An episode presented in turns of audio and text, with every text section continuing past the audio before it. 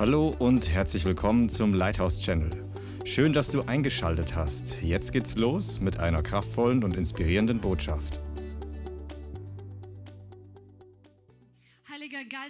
Danke dir für dein Wort. Ich danke dir, Herr, dass du dein Wort uns gegeben hast und dass wir es hier lesen dürfen in diesem Land. Und ich bitte dich, Herr, dass dein Wort heute in dem Fluss, im Fließen deines Geistes ausgeht und dass dein Wort heute mit Transformation kommt, dass dein Wort in unsere Herzen hineinfällt und dass du in uns das bewirkst durch dein Wort, was du in uns tun möchtest. Jeden an dem Punkt, wo er heute geistlich steht. Sei er hier, sei er online dabei. In Jesu Namen, Heiliger Geist, wirke dein herrliches Werk in uns, in Jesu Namen. Und ich danke dir, dass du mich führen und leiten wirst. Amen.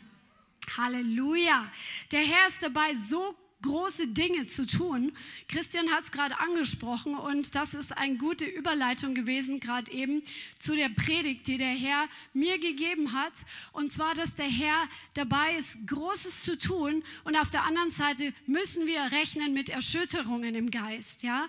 Und früher hat man immer so gedacht, so, ja, wir warten, bis die Herrlichkeit Gottes ausgegossen ist, bis Erweckung kommt und dann geht es richtig los. Aber es ist gleichzeitig so, dass die Welt Welt erschüttert wird, dass, ähm, dass der Druck in der Welt zunimmt und gleichzeitig wirkt Gott. Amen. Und deswegen möchte der Herr uns zurüsten und uns vorbereiten für das, was kommt, sowohl für die guten Dinge als auch für die negativen Dinge, dass wir ausgerüstet sind, dass wir vorbereitet sind. Der Herr ist immer daran interessiert, uns vorzubereiten als seine Kinder auf das, was kommt. Wir sehen es in der Bibel. Zum Beispiel hat er Noah und die, seine Familie, die unbefleckt waren in ihrer Generation, vorbereitet auf die Flut. Und sie wurden gerettet, weil sie auf Gott gehört haben. Oder Gott hat, Jesus hat auch ähm, darüber gesprochen, dass die zehn Jungfrauen, fünf von diesen Jungfrauen waren vorbereitet. Sie hatten genug Öl für die dunkle Zeit und fünf waren nicht vorbereitet. Sie waren nicht klug, sie waren dumm. Und der Herr ist daran interessiert, dass du vorbereitet bist für das, was kommt. Amen damit du stabil stehen kannst, wenn alles außenrum erschüttert wird. Weil wenn du Jesus hast, dann hast du den größten Felsen, der unerschütterlich ist. Amen.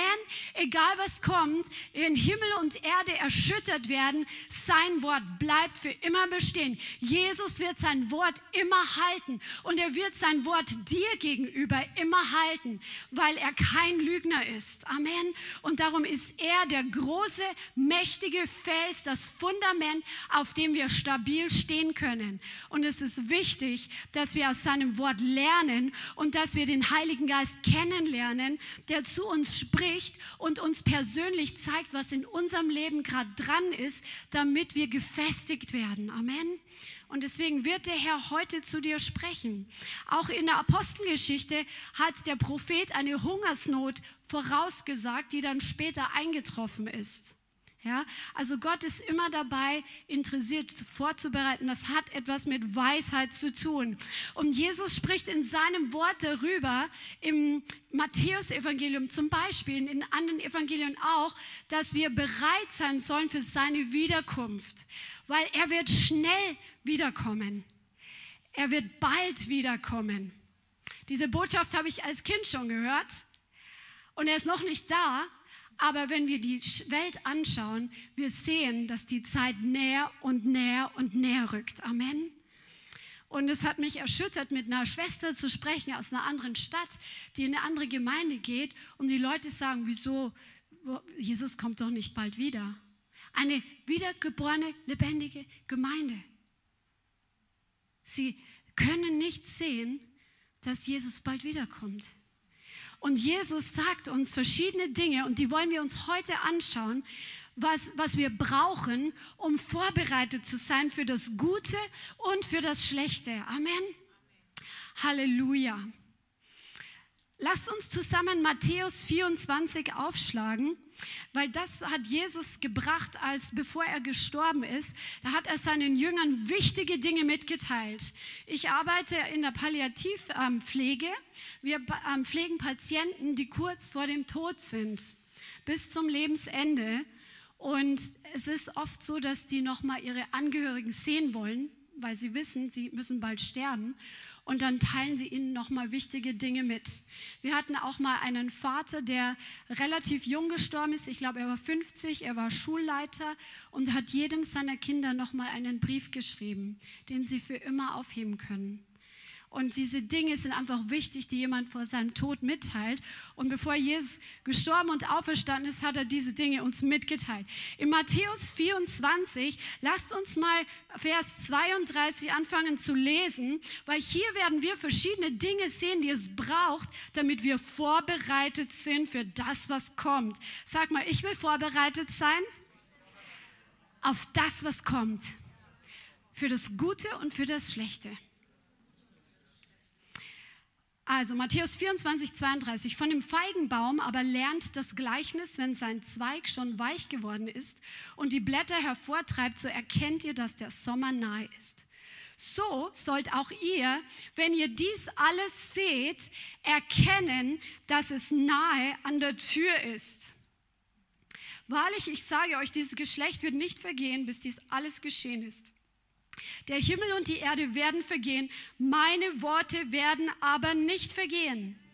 Von jenem Tag aber und jene Stunde weiß niemand, auch nicht die Engel in den Himmeln, auch nicht der Sohn, sondern der Vater allein. Aber wie die Tage Noahs waren, so wird auch die Ankunft des Sohnes des Menschen sein. Denn wie sie in jenen Tagen vor der Flut waren, Sie aßen und tranken, sie heirateten und verheirateten, bis zu dem Tag, da Noah in die Arche ging und sie es nicht erkannten, bis die Flut kam und alle wegraffte. So wird auch die Ankunft des Sohnes des Menschen sein. Dann im Vers 42, wacht also, denn ihr wisst nicht, an welchem Tag euer Herr kommt. Und im Vers 44, deshalb seid auch ihr bereit, denn in der Stunde, in der ihr es nicht meint, kommt der Sohn des Menschen. Jesus sagt hier verschiedene Dinge. Ich skippe ein paar Sachen. Ihr könnt das daheim wirklich nochmal im Ganzen lesen. Aber ich möchte auf ein paar Punkte hinauskommen. Jesus sagt, dass wir an den Zeichen der Zeit erkennen können, wie weit die Zeit fortgeschritten ist und wie nah wir herangekommen sind an seine Wiederkunft. Der Herr möchte dir und mir Augen geben, um zu sehen, was in der Welt passiert. Dass wir einfach sehen, was um uns herum passiert, diese Zeit Zeichen und dass wir das beurteilen können und entsprechend darauf reagieren können. Und nicht so wie bei Noah, die Menschen in der Welt, außer Familien von Noah, die haben gesehen, dass er die Eiche gebaut hat, so viele Jahre, Jahre, Jahre, und er hat die ganze Zeit gepredigt über das, was kommt, und sie haben ihr Leben einfach weitergelebt. Das sagt Jesus hier. Die haben eingekauft, sie haben verkauft, sie haben gegessen, sie haben geheiratet, sie haben sich verheiraten lassen. Die haben einfach weitergelebt, weil sie nicht die Zeichen der Zeit erkannt haben. Und der Herr will, dass wir die Zeichen der Zeit erkennen und nicht einfach weiterleben, als ob es so wäre, wie es die ganze Zeit über war sondern dass wir uns vorbereiten, weil der Herr dich und mich gebrauchen möchte, um die Ernte einzubringen, aber dass wir auch bereit sind, ihm zu begegnen. Und dieser Tag kann für jeden von uns auch heute noch sein. Es muss nicht nur die Wiederkunft Jesus sein, wenn er kommt und uns dann abholt, sozusagen die Entrückung, sondern jeder von uns könnte theoretisch heute sterben. Reinhard Bonke hat es, glaube ich, mal gesagt, dass die Ewigkeit wie eine Schnur neben unserem Leben hergeht. Wir sind nur einen Schritt von der Ewigkeit entfernt. Nur einen Schritt. Bist du bereit, Jesus zu begegnen? Bist du heute bereit, Jesus zu begegnen? Ich bitte dich, Heiliger Geist, dass die Furcht Gottes heute in unsere Herzen kommt dass es nicht eine weitere Predigt ist, die wir heute hören, sondern dass die Furcht Gottes in unsere Herzen regiert und dass unser Leben davon geprägt und bestimmt wird. in Jesu Namen. Die Furcht Gottes ist nicht Angst vor Gott, sondern es ist die Ehrfurcht davor, dass er der ist, der über Leben und Tod richtet. Und Jesus hat immer wieder zu seinen Jüngern davon gesprochen, dass der, der Vater zu fürchten ist. Nicht die Menschen, sondern der, der Macht hat über Leben und Tod. Wichtig ist, dass wir die Zeichen der Zeit erkennen und dann sagt Jesus, dass wir wachen sollen. Denn wir wissen nicht, an welchem Tag der Herr kommt. Wachsam zu sein. Wachen bedeutet, wer hat schon mal Nachtwache gemacht oder hat mal eine Nacht durchgewacht? Ich weiß noch, als wir mal in die Ukraine gefahren sind, da hatten wir, ähm, damals waren die Grenzen gerade offen und wir haben so einen Hilfstransport rübergebracht mit so einem LKW. Und dann haben wir mitbekommen, dass andere Leute gesehen haben, dass wir also nicht die, für die der Hilfstransport bestimmt war, für Christen und Geschwister dort, sondern andere. Und die wollten die Güter an sich reißen. Ja. Die haben uns beobachtet. Und dann mussten wir nachts, weil wir nicht auf einmal alles ausladen konnten, ähm, den, den Lastwagen bewachen. Dann haben wir Autos aufgestellt und haben einen Plan gehabt, ähm, dass wenn einer was sieht, dann wird das Licht angemacht. Ja? Dass wenn einer an die Plane von dem Lastwagen hin möchte. Du musstest also die Nacht wachen. Auch wenn es dunkel geworden ist und die Augen werden müde, weil Melatonin im Körper ausgeschüttet wird, auch wenn du den ganzen Tag schon wach gewesen warst, ja, wachsam zu sein, ist so wichtig, dass wir uns nicht einlullen lassen, gerade in unserer Gesellschaft, von dem ganzen Materialismus und den Beschäftigungen dieser Welt. Ich habe gestern eine Predigt ähm, kurz angeguckt vom Isaiah Saldivar, der gesagt hat, es berührt ihn so, wenn er hört, was mit den Geschwistern im Afghanistan gerade passiert. Die geben Zeugnis und wissen, dass ihr Leben auf dem Spiel steht und dass im nächsten Moment könnte jemand an der Tür klopfen und ihnen die Kinder wegnehmen und vor ihren Augen töten. Es werden Leute bei lebendigem Leib gehäutet, brutalste Folter und sie geben die ganze Zeit Zeugnis. Und sie predigen die ganze Zeit das Evangelium. Und wir, wir werden vielleicht mal ein bisschen ausgelacht. Wie viel predigen wir das Evangelium im Alltag? Wach werden. Unsere Gesellschaft, die so wohlhabend ist und mit allen möglichen Beschäftigungen so schnell ablenken kann, macht uns träge und müde und unsere Augen werden müde und wir, sind nicht wach für die Dinge, die im geistlichen Bereich dastehen. Für dich als Erbe, um sie anzunehmen. Und der Kampf, der gleichzeitig im geistlichen Bereich zwischen Licht und Finsternis sich abspielt. Für manche von euch ist es dran, neu einen Eifer für Gebet zu entwickeln. Schüttle die Sünde ab, die dich träge macht und die falschen Herzenshaltungen, notfalls, wenn es sein muss, hol Befreiung und lass dir die Dämonen austreiben, wenn das die sind, die dir das Leben schwer machen. Aber komm in eine neue Gebetshaltung hinein, dass wenn du zum Beispiel in, die, in der Gemeinde mitarbeitest und zum Gebet kommst oder in die Veranstaltung, dass du einfach wie ein Soldat bist. Wir sind jetzt im geistlichen Kampf und wir werden heute den Sieg erringen, damit Menschen heute hier berührt werden und damit die Atmosphäre im geistlichen Bereich hier in dieser Gegend geschiftet wird. Deine Gebete haben Kraft, dein Lobpreis hat Kraft. Komm nicht mit in den Lobpreis und brauch erst eine Aufwärmphase, weil du zu Hause zu wenig gebetet hast. Come prayer, prayed up. Bete zu Hause vorher den Himmel auf die Erde runter und dann, wenn es hier losgeht, sei 100% dabei. Amen. Wie Christian vorher gesagt hat, das Feuer fällt auf das Opfer. Am Dienstag habe ich wirklich ein Opfer gebracht. Ich hatte längere Zeit gefasst. Es war mein letzter Fastentag. Es war wirklich anstrengend gewesen. Mein Körper war schwach. Aber ich musste nicht die Mischung machen. Ich habe gedacht, ich werde hier den Herrn anbeten. Ich habe getanzt, ich habe geschwitzt. Mein Gesicht ist rot geworden. Aber der Herr hat mich so berührt wie schon lange nicht mehr. Obwohl ich zwischendurch dachte, mir geht die Luft aus. Mir geht die Puste aus. Der Herr lässt sein Feuer auf das Opfer fallen. Vielleicht ist es Zeit, damit du nüchtern wirst, dass du einfach mal fastest. Ja, weil dann werden deine Augen wach werden für den geistlichen Bereich und der Herr wird seinen Finger auf Dinge legen, wo es Zeit ist, dass du mal Reinigung ähm, erlebst und wo der Herr sagt, jetzt leg doch endlich mal deine Sturheit ab und deine Bockigkeit, deine Unbelehrbarkeit oder deine Faulheit oder was auch immer. Der Herr wird dir begegnen, er wird dich reinigen und er wird dich freisetzen und du wirst eine neue erste Liebe haben. Du wirst ein neues Feuer haben und du wirst schneller in der Gegenwart Gottes sein, wenn du das alte träge Fleisch ablegst. Lasst uns wachsam werden. Amen. Und nicht trödeln. Ich habe heute, also ich das, ist erst der erste Punkt, Leute. Entspannt euch, es wird richtig gut. Aber ich musste dran denken an Lot. Lots Familie, die haben in Sodom und Gomorra gelebt. Und dann sagt Gott Abraham, ich werde Sodom und Gomorra vernichten, weil die Sünde bis zum Himmel schreit. Und Abraham tut Fürbitte und er wusste genau, dass Lot mit seiner Familie in, diesen, in dieser Stadt wohnte.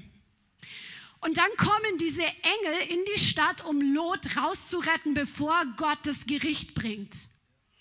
Ja? Und dann kommen die Männer aus der Stadt und wollen die vergewaltigen. Und die Engel schließen die Tür zu, schlagen die Leute mit Blindheit. Erstes Wunder passiert. Ja?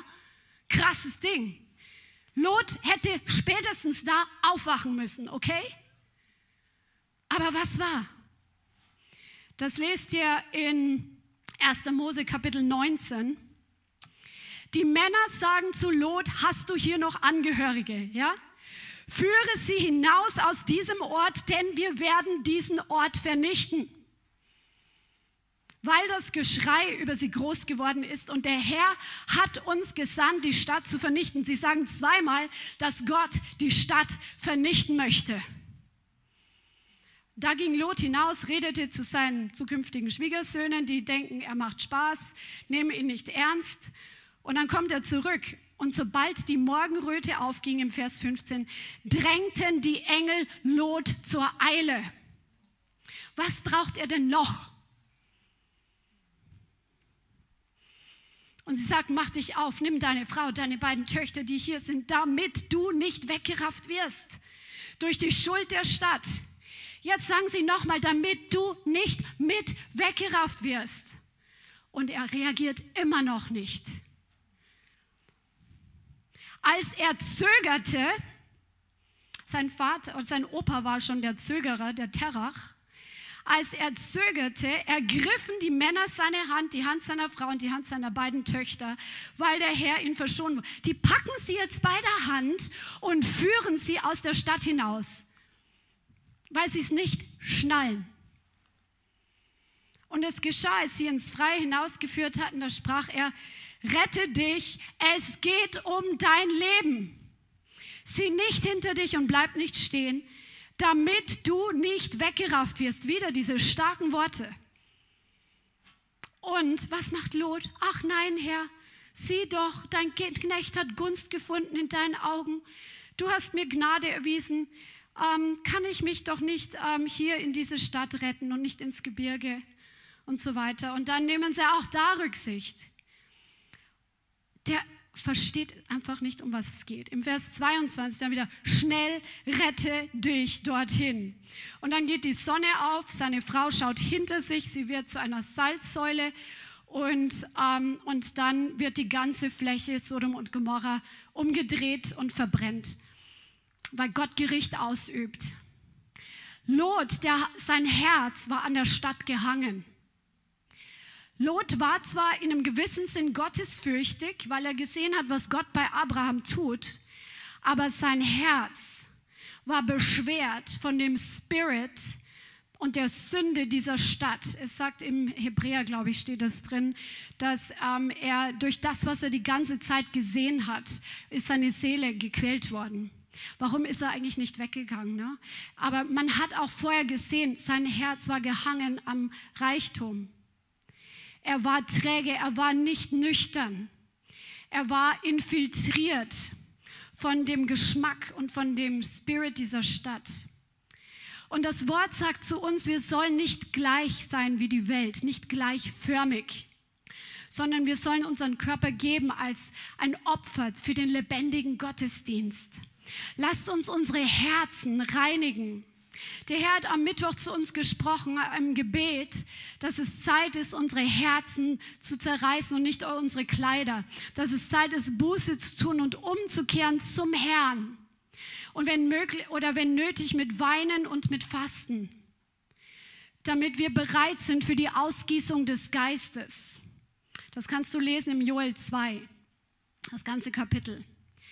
Der Herr möchte, dass wir die Trägheit der Welt, die Befleckung der Welt, dieses Infiltriertsein von dem Geist der Welt, das Gefallen an den Dingen der Welt, das Gefallen an den fleischlichen Dingen, dass wir das wirklich ablegen, um bereit zu sein für das Gute, was er ausgießen möchte, um bereit zu sein für die Erschütterungen, die kommen, damit wir stabil stehen. Amen sei bereit. Und der Herr ruft dich und mich, um ein Teil zu sein, im Übernatürlichen zu leben und das Übernatürliche zu manifestieren. Er will nicht, dass du dein Leben lang einfach nur ein Kirchgänger bist oder ein Christ, ein, ein Stuhlwärmer, ja, sondern der Herr ruft dich, egal wie alt und wie jung du bist, egal wie lange du Jesus kennst, er will dich gebrauchen, um seine Herrlichkeit inmitten einer dunklen Zeit, inmitten einer verdorbenen Generation zu offenbaren. Er möchte durch deine Hände Kranke heilen. Er möchte durch deinen Mund Botschaft von Hoffnung und Leben weitergeben. Er möchte deine Füße gebrauchen, an Orte zu gehen, wo vielleicht selbst Dämonen, ähm, viele Dämonen sind, aber um hinzugehen, um das Licht zu bringen und die Freiheit Gottes für die Menschen. Der Herr hat dich berufen, ob du Mutter bist, ob du Single bist, ob du verheiratet bist, ob du verwitwet bist ob dein Ehepartner mitgeht oder nicht. Der Herr ruft dich heute. Er klopft heute an deine Tür an und er ruft dich beim Namen. Und er sagt, ich brauche dich in dieser Zeit. Lässt du, lässt du dich auf das größte Abenteuer deines Lebens ein?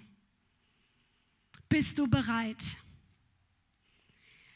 Das Zweite, was wir brauchen, um bereit zu sein, ist, dass wir wirklich diese Haltung haben, Herr, ich bin dein Knecht. Du kannst mein Leben nehmen und machen mit dem, was du willst. Das kannst du in Matthäus 24 lesen dass der Herr ähm, im Vers 45, er spricht über den guten und treuen Knecht, der das Werk des Meisters tut, der Werk, das Werk des Herrn tut und der, wenn der Herr überraschend zurückkommt, gefunden wird, dabei das Gute zu tun der gute und der treue Knecht. Der, dieses Wort treu, äh, gut ist auch voller Glauben, das Wort pistis, pistos. Ja? Also sei jemand, der voller Glauben ist, sei jemand, der das tut, was du weißt, was der Herr will, dass du tust. Und sei darin treu und tu es, bis Jesus wiederkommt. Ob Leute dich sehen, ob du Anerkennung bekommst oder nicht. Mach es für Jesus allein. Der Herr sieht es und der Herr wird das, was du im Verborgenen tust, wird er öffentlich belohnen. Amen. Und da gab es aber auch den bösen Knecht, der über das ganze Habe gesetzt war. Und der hat gedacht, ja, mein Herr lässt auf sich warten. Und er hat angefangen, seine Mitknechte zu schlagen und mit den Betrunkenen zu essen und zu trinken. Und da sagt der Herr, er wird wiederkommen, wann er es nicht erwartet und er wird seinen Teil haben. Er wird in zwei geschnitten werden und sein Teil wird festgesetzt sein bei den Heuchlern mit Weinen und Zähneknirschen. Lasst uns nicht die Haltung haben, ach, Jesus kommt ja noch nicht wieder, ich kann ja jetzt einfach das so machen und, ich, und dann schlecht über andere Geschwister reden oder ähm, anderen Schaden zufügen oder fies sein, Leute zu hintergehen. Der Herr sieht alles. Er sieht alles, was wir tun. Ob er heute wiederkommt oder ob er erst in zwei Jahren wiederkommt oder in zehn Jahren. Er, der Herr sieht alles und er möchte, dass wir in dieser Transparenz ihm gegenüber leben, in dem Wissen, dass er das Werk sieht und er wird uns unseren Lohn geben. Jesus sagt in der Offenbarung, siehe, ich komme bald und mein Lohn mit mir. Halleluja. Du wirst Lohn haben für das für Treue und dafür, dass du klug bist. Amen. Und jetzt kommen wir auch gleich schon zu den klugen Jungfrauen im Kapitel 25, die wir gerade schon erwähnt haben. Die der Herr spricht hier durch dieses Gleichnis, dass wir vorbereitet sein sollen for the long run. Also, dass wir nicht nur ein Kurzstreckenläufer sind, begeistert für Jesus. Und ich starte voll durch mit dem Evangelium. Und die Kranken werden geheilt. Und dann geht mir mit der Zeit die Leidenschaft verloren. Und dann bin ich so ja, mit Jesus ein bisschen unterwegs. Und ja, wird immer lascher mit meinem Gebetsleben. Nein, der Herr möchte, dass wir vorbereitet sind für den Langstreckenlauf. Amen, dass wir angezapft sind. Was war mit diesen Jungfrauen? Diese Jungfrauen, die hatten Öllampen und diese Öllampen, die mussten mit Öl gefüllt sein, damit sie gebrannt haben. Und es kam die Nacht und da brauchten sie dieses Öl und der Bräutigam hat auf sich warten lassen. Die meisten von, ich werde es nicht in allen Details erklären, weil ihr kennt, die meisten von euch kennen die Geschichte. Die haben auf den Bräutigam gewartet und fünf von diesen Jungfrauen, die hatten nicht genug Öl dabei, dass es durch die ganze Nacht brennt, weil sie dachten, der Bräutigam kommt schon schnell wieder. Oder er kommt, um uns abzuholen. Die waren nicht vorbereitet. Und was haben sie gemacht? Sie sind zu den anderen Jungfrauen gegangen und haben gesagt, gebt uns doch was von eurem Öl. Unser Öl geht aus. Und die fünf anderen, die werden als kluge Jungfrauen bezeichnet, weil sie erstens genug Öl dabei hatten für die lange Zeit. Sie waren vorbereitet, dass es länger dauern kann. Und sie waren auch klug, weil sie nichts abgegeben haben. Boah, das ist aber nicht schön. Wir sollen doch teilen. Nee, das Öl ist ein Bild für die Salbung des Heiligen Geistes. Und der Herr möchte eine Salbung auf dein Leben ausgießen. Und diese Salbung kostet einen Preis. Und die fünf Jungfrauen, die vorbereitet waren, sie hatten gelernt, ihre eigene Beziehung mit dem Herrn zu pflegen. Und sie haben gelernt, einfach ihm nachzufolgen und ihn kennenzulernen. Und sie haben ins Reich Gottes investiert. Und es hat ihnen einen Preis gekostet. Aber Gott hat das Öl auf ihr Leben ausgegossen. Er hat sie ausgerüstet mit der Kraft des Heiligen Geistes. Und sie hatten dieses Öl bei sich. Und die anderen, die hatten hatten nicht gelernt, selbst den Preis für das Öl zu bezahlen. Die waren gewöhnt, von der Salbung anderer zu leben. Es ist so wichtig, dass wir unsere eigene Intimität, unsere eigene Nachfolge, unsere eigene Hingabe mit dem Herrn lernen zu leben. Da gießt der Herr das Öl aus. Wir können, natürlich brauchen wir uns als Gemeinde gegenseitig. Und auch ich genieße es, Predigten zu hören, wo ich selbst auferbaut und gestärkt werde. Um das geht es nicht. Aber es geht darum, dass die Nachfolge mit Jesus, also die Nachfolge von Jesus immer einen Preis kostet. Und dieser Preis ist nicht immer leicht zu bezahlen. Wenn, wenn Druck kommt und du dich entscheiden musst, gehst du weiter oder gehst du nicht. Wenn Menschen dich verlassen, die dir lieb waren, die vielleicht eine Zeit lang ein Teil in deinem Leben waren und sie gehen nicht weiter mit Jesus oder sagen, oh, du bist zu extrem. Bist du bereit, nochmal weiterzugehen? Bist du bereit, bereit, weiterzugehen, wenn du ganz alleine bist? Bist du bereit, weiterzugehen und einen Preis zu bezahlen, indem dass du dein Leben hingibst, indem dass du deine Zeit für andere Menschen opferst, um ihnen zu dienen, um ihnen zu helfen, mit Jesus weiterzuwachsen oder um zu evangelisieren? Bist du bereit, dieses Opfer zu bringen? Das ist das, worauf der Herr das Öl ausgießt Das ist das, wie wir das Öl vermehren.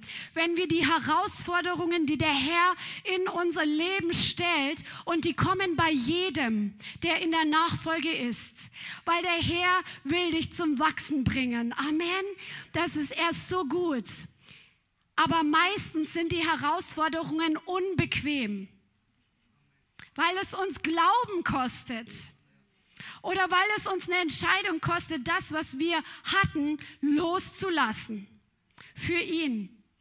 Aber ich kann dir garantieren, solange ich mit Jesus jetzt unterwegs bin, jede Herausforderung, die ich angenommen habe, obwohl es schwer war, hat mich zum Wachsen gebracht.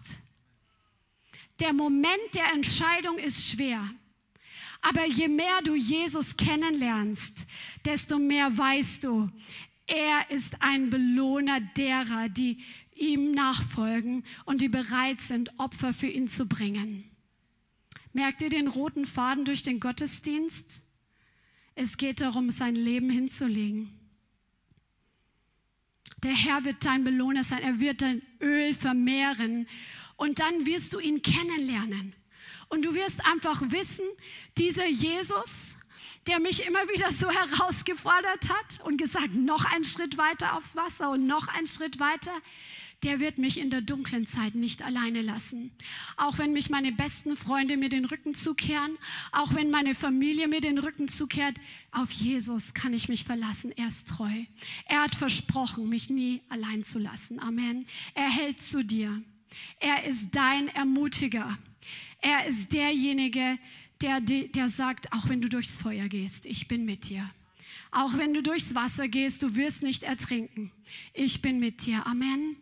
Halleluja. So werden wir bereit sein, wenn wir ein Leben in der Nachfolge leben und bereit sind, den Preis für das Öl zu bezahlen. Dann wirst du Öl haben für die dunkle Stunde bis zu dem Zeitpunkt, wo der Bräutigam kommt. Amen. Halleluja. Wie bereiten wir uns noch vor? Das habe ich gerade schon angeschnitten, den vierten Punkt, das Leben in einer Beziehung und nicht in Religion. Amen. Halleluja, das kam heute auch schon öfter vor.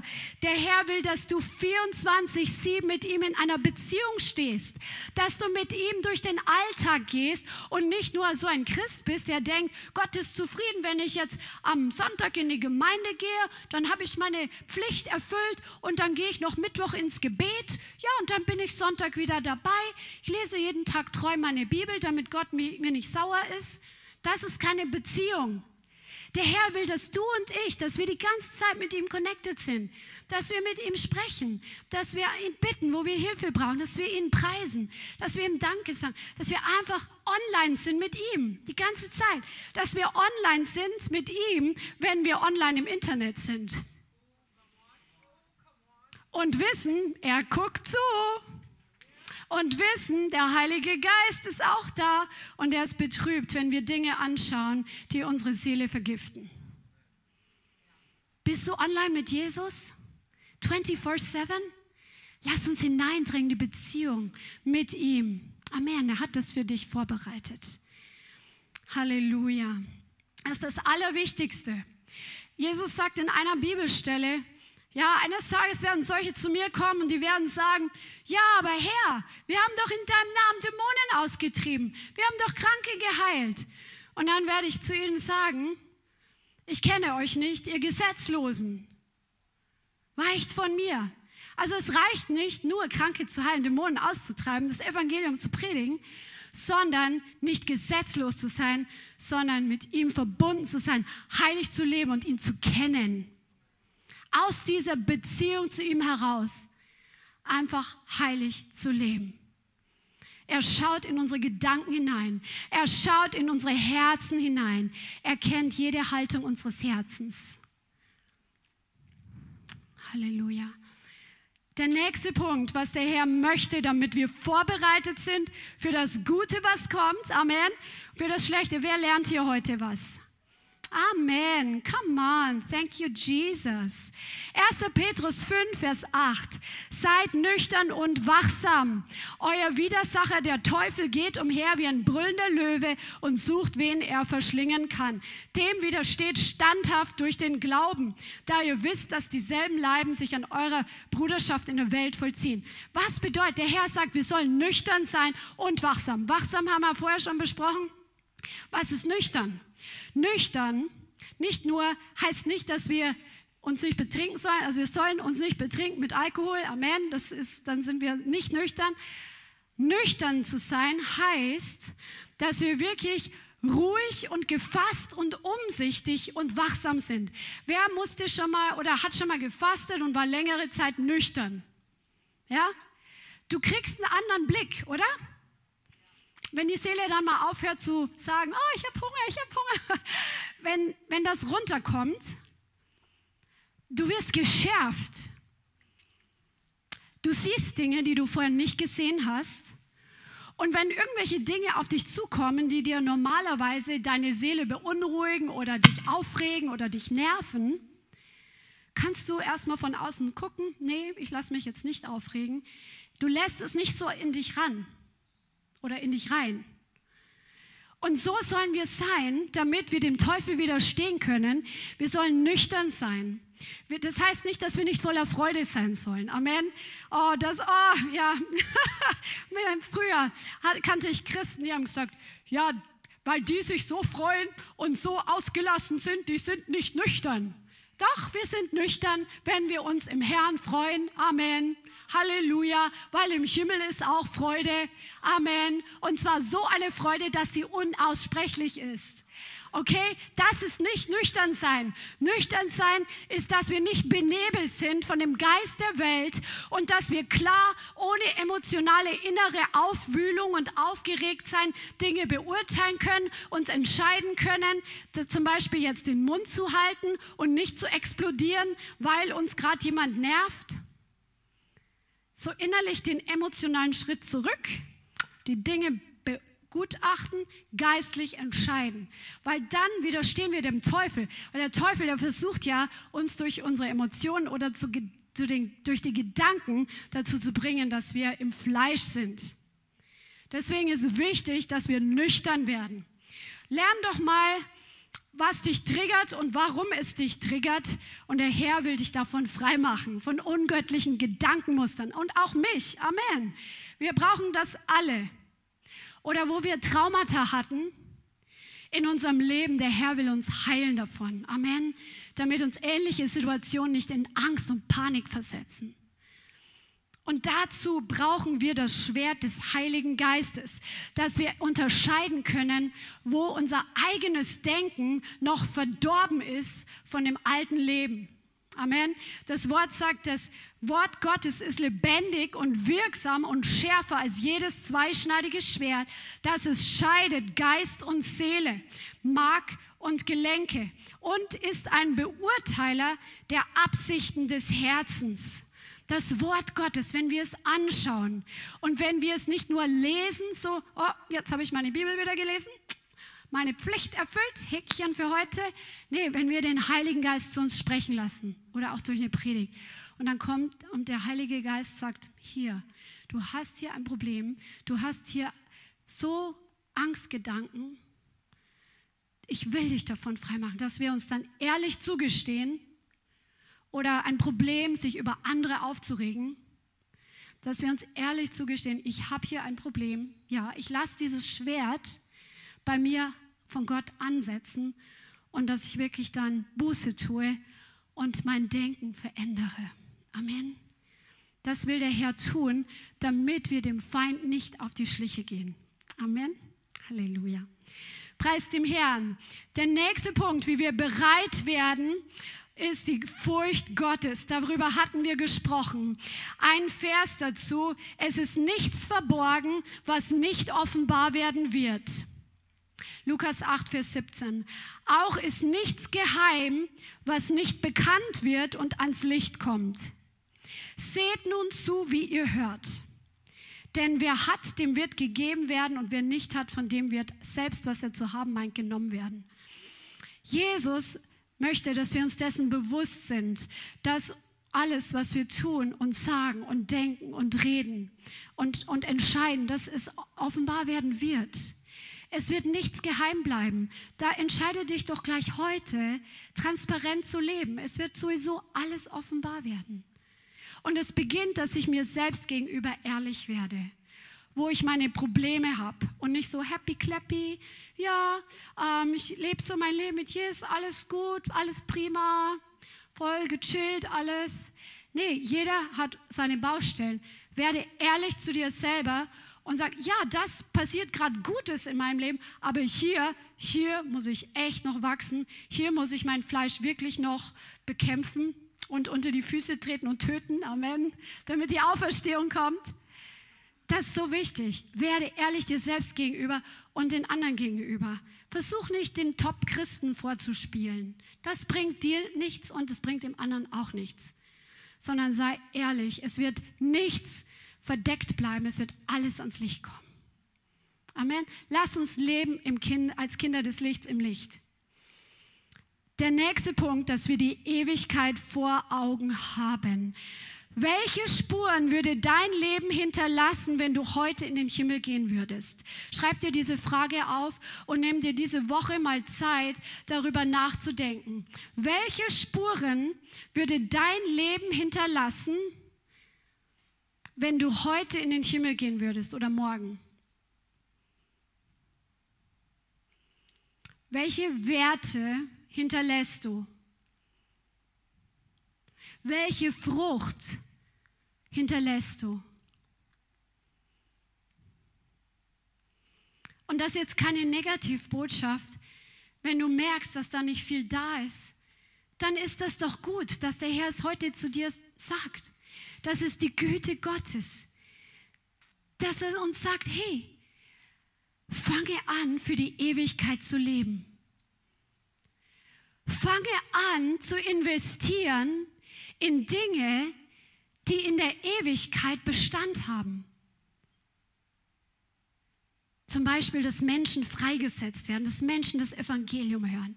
Es geht im Reich Gottes um Menschen. Es geht um Menschen.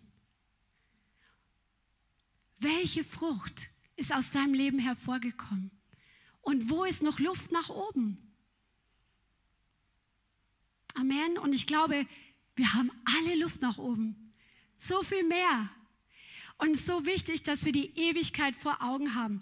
Im Prediger 3, Vers 14 steht, ich erkannte, Prediger 3, Vers 14, dass alles, was Gott tut, für ewig sein wird. Es ist ihm nichts hinzuzufügen und nichts davon hinwegzunehmen. Und Gott hat es so gemacht, damit man sich vor ihm fürchtet. Gestern habe ich mit einer christlichen Hebamme gesprochen, mit der ich schon seit Jahren nicht mehr mich unterhalten hatte. Und sie hat diesen Satz gesagt, den fand ich so gut. Ich habe in Bezug auf Kindererziehung gelernt, dass alles, was ich lebe, Konsequenzen hat. Wow, der Satz hat gesessen, das hat mich echt beeindruckt. Alles, was wir leben, hat Konsequenzen. Lasst uns doch dafür sorgen, dass das, was wir leben, gute Konsequenzen hat für andere und dann wird es auch für die, und für die Ewigkeit und dann wird es auch für uns gute Konsequenzen haben, weil es gibt Lohn dafür. Amen. Lass uns wirklich in dieser Gesinnung leben, nicht so abgelenkt von dem oh, was ich will und was ich gern tun möchte und was die Welt mir vorschreibt, was ich sein sollte, was ich haben sollte, wie ich leben sollte, was die Gesellschaft sagt, das hat in der Ewigkeit keinen Wert. In der Ewigkeit haben Gottes Werte für immer Bestand. Und diese Werte lernst du durch die Bibel kennen. Und lass uns da wirklich in diesem Bewusstsein leben, hey, womit verbringe ich gerade meine Zeit? Was hat das für eine Konsequenz für die Ewigkeit? Vielleicht ist das für dich eine gute Challenge, das mal zu machen, dass du dich mal eine Woche lang dir einen Wecker stellst, irgendwie im Handy, und jeden Tag dreimal daran erinnert wirst, dran zu denken, hat mein Leben was, was mache ich gerade, hat es Ewigkeitswert. Dich daran zu gewöhnen, dein Denken in diese Richtung zu polen. Das ist wirklich, und so bereitet der, der Herr uns vor, weil guck mal, wenn die ganze Gesellschaft hier erschüttert wird in Deutschland und seit Corona ist eine Erschütterung da, wer weiß, was noch kommt, vielleicht kommt noch was Schlimmeres, keine Ahnung. Oder egal in welchem Land wir sind, das, was erschüttert wird, das sind nur die natürlichen Dinge. Das, was Ewigkeitswert hat, kann nicht erschüttert werden. Wir haben ein unerschütterliches Reich empfangen. Halleluja, das ist so gut.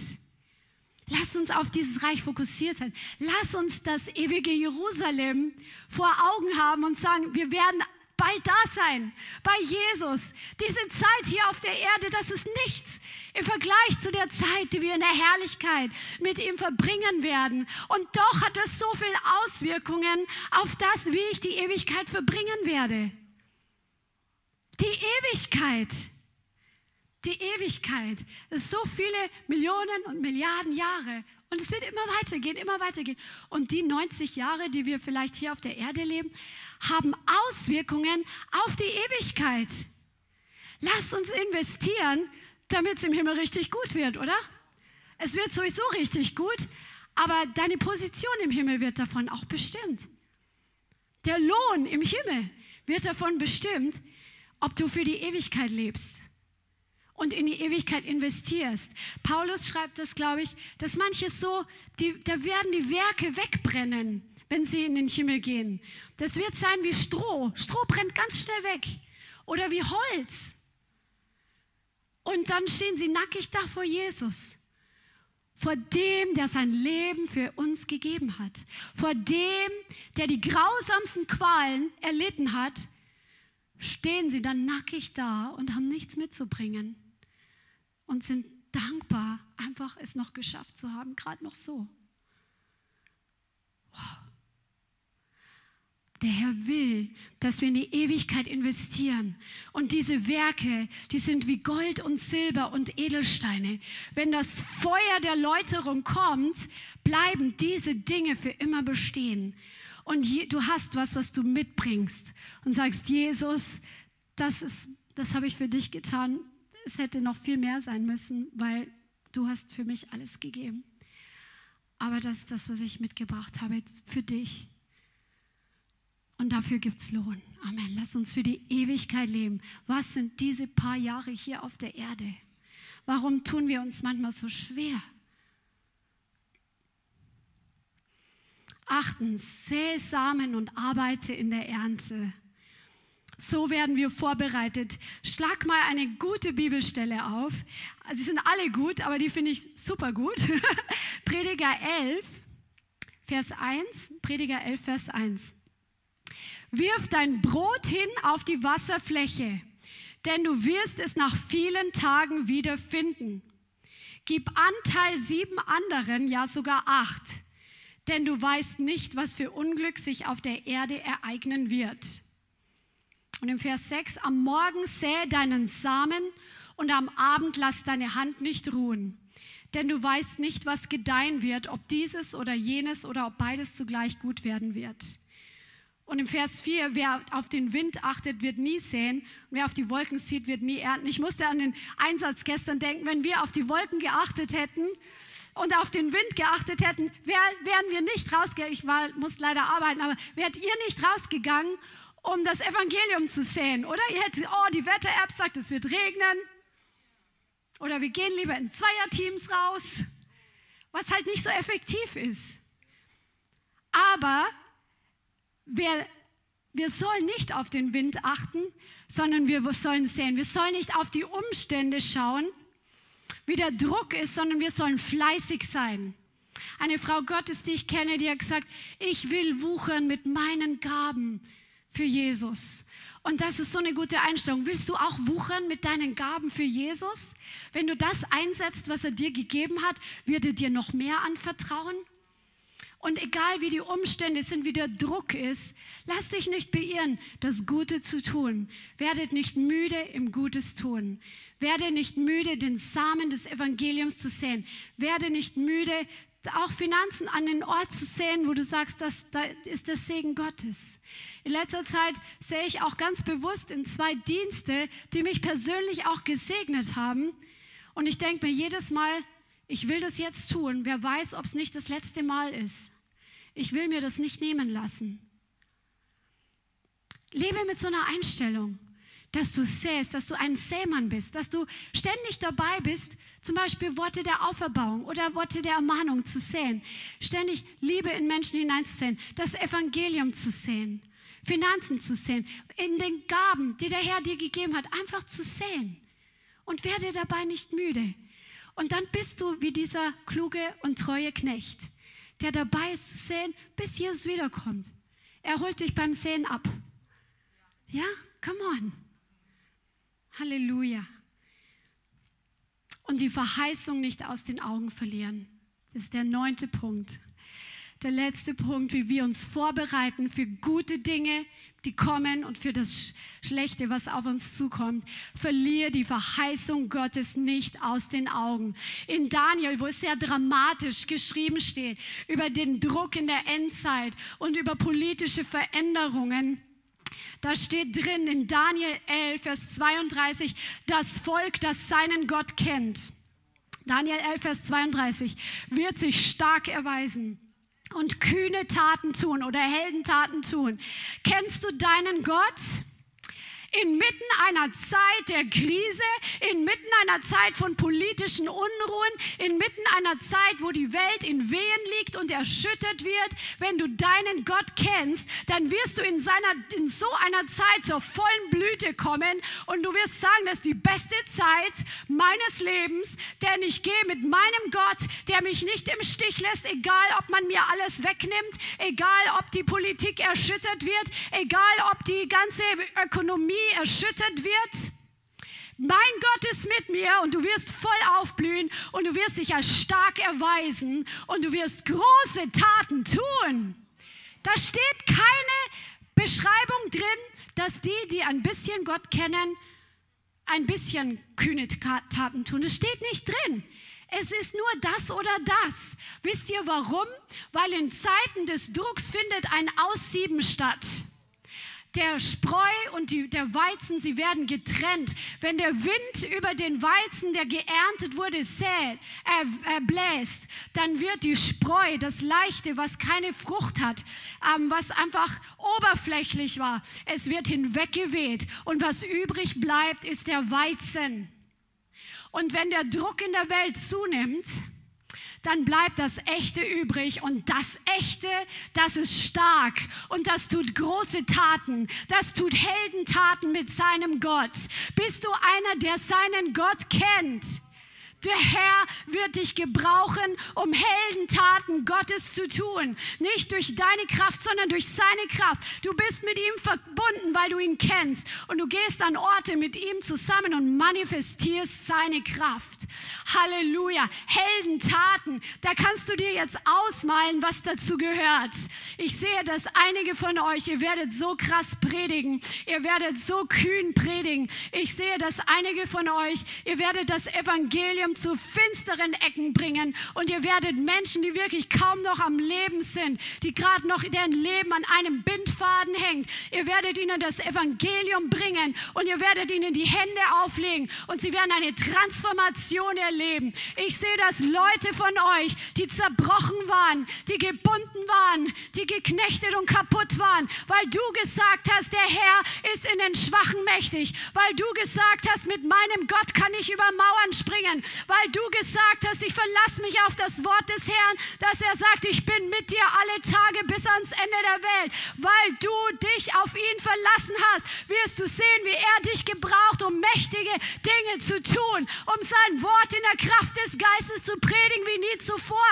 Der Herr wird es tun, nicht wegen dir und wegen mir, sondern weil er gut ist und weil er groß ist und weil er Spaß daran hat, in Kontrast, in Situationen von Kontrast Licht in der Finsternis zu manifestieren, seinen Reichtum inmitten von Armut zu manifestieren, seine Kraft und Gesundheit inmitten von Schwachheit und Verderben zu manifestieren.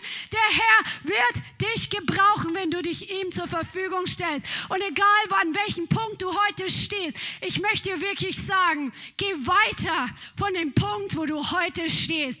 Heute ist der Tag des Heils. Heute ist der Tag der Errettung. Heute ist der Tag, wo der Herr seine Hand zu dir ausstreckt und wo er sagt, ich bin mit dir. Gib nicht auf. Lass nicht nach. Komm zurück zu mir, wenn es, wenn es dein Part ist, dass du zu ihm zurückkommst. Tu Buße und trenn dich von den Dingen, die dich runterziehen. Komm zu mir und du wirst erleben, dass ich treu bin. Wenn der Gerechte siebenmal fällt, so wird er wieder aufstehen. Amen. Wenn der Gerechte fällt, dann, wenn du gefallen bist, dann steh heute wieder auf. Der Herr verdammt dich nicht. Der Herr verlässt dich nicht. Der Herr beschimpft dich nicht. Er steht vor dir und sagt, steh auf. Komm, steh auf. Ich glaube an dich. Steh auf, wo du gefallen bist. Bleib nicht liegen. Gib dem Teufel keine Ehre. Steh auf aus Selbstmitleid. Steh auf aus der Position, wo du dich um dich selber gedreht hast. Steh auf aus deinem Trott des Alltags. Steh auf. Komm, ich bin da. Komm und gib mir die Hand und du wirst sehen, wie ich dich mächtig gebrauche. Und folge mir einen Schritt nach dem anderen einen Schritt nach dem anderen. Tu einfach nur den nächsten Schritt, was du weißt, was richtig ist zu tun. Halleluja. Halleluja. Halleluja. Ich glaube, dass der Herr heute hier Menschen berühren wird. Als ich zu Hause gebetet habe, ich habe gesehen, wie das Feuer Gottes heute gekommen ist. Ich habe gesehen, wie das Feuer Gottes, und es war vorher schon da und es ist jetzt immer noch da. Und es kommt jetzt auf euch. Es kommt jetzt auf jeden Einzelnen, der es möchte. Das Feuer der Läuterung, das Feuer der Reinigung, das Feuer der Leidenschaft, das Feuer der, der, des Entzündetseins von ihm. Halleluja. Halleluja. Streck dich einfach jetzt aus zum Himmel. Streck dich aus zum Herrn und zum Himmel und Oh, Heiliger Geist, ich danke dir auch zu zu Hause. Wenn dich diese Botschaft berührt, dann streck dich jetzt zu Hause auf deiner Couch oder wo du bist aus zum Himmel und gib dem Herrn ein Zeichen. Da, gib dem Herrn ein sichtbares Zeichen mit deinem Körper, dass du auf seinen Ruf heute reagierst. Der Herr will dich und er braucht dich und er will dich wiederherstellen. Er will dich reinigen, wo du in Sünde warst. Gib ihm ein Zeichen. Heiliger Geist, ich danke dir für jeden Einzelnen, der heute dieses Wort gehört hat, für jeden Einzelnen, der online zuschaut. Ich danke dir, Heiliger Geist, dass du heute neu dein Feuer ausgießt. Oh, oh komm jetzt mit deinem Feuer. Komm jetzt mit einer Flamme für jeden Einzelnen. Komm mit einer Flamme bei jedem Einzelnen, wo er heute steht. Du weißt, was jeder Einzelne braucht. Heiliger Geist, komm. Komm mit deinem Feuer. Oh, Fang einfach an, in neuen Sprachen zu reden, wenn du kannst. Und wenn du es nicht kannst, dann rede mit ihm auf Deutsch oder in deiner Muttersprache. Oh, Rikinda da Bakuya Sia. Oh, Rikinda da Bababasukurianda da Bababasia. Vielen Dank fürs Zuhören. Wir hoffen, die Botschaft hat dich inspiriert und weitergebracht. Diese und noch mehr Botschaften findest du auch als Livestream auf unserem YouTube-Channel, zusammen mit Live-Worship und vielen bewegenden Zeugnissen. Wir würden uns freuen, wenn du auch mal in unserem Gottesdienst vorbeischaust. Alle Infos dazu findest du auf unserer Webseite, auf Facebook oder Instagram. Links dazu findest du in der Beschreibung. Schreib uns gerne dein Zeugnis oder dein Gebetsanliegen unter info at lighthouse.center. Tschüss und bis zum nächsten Mal.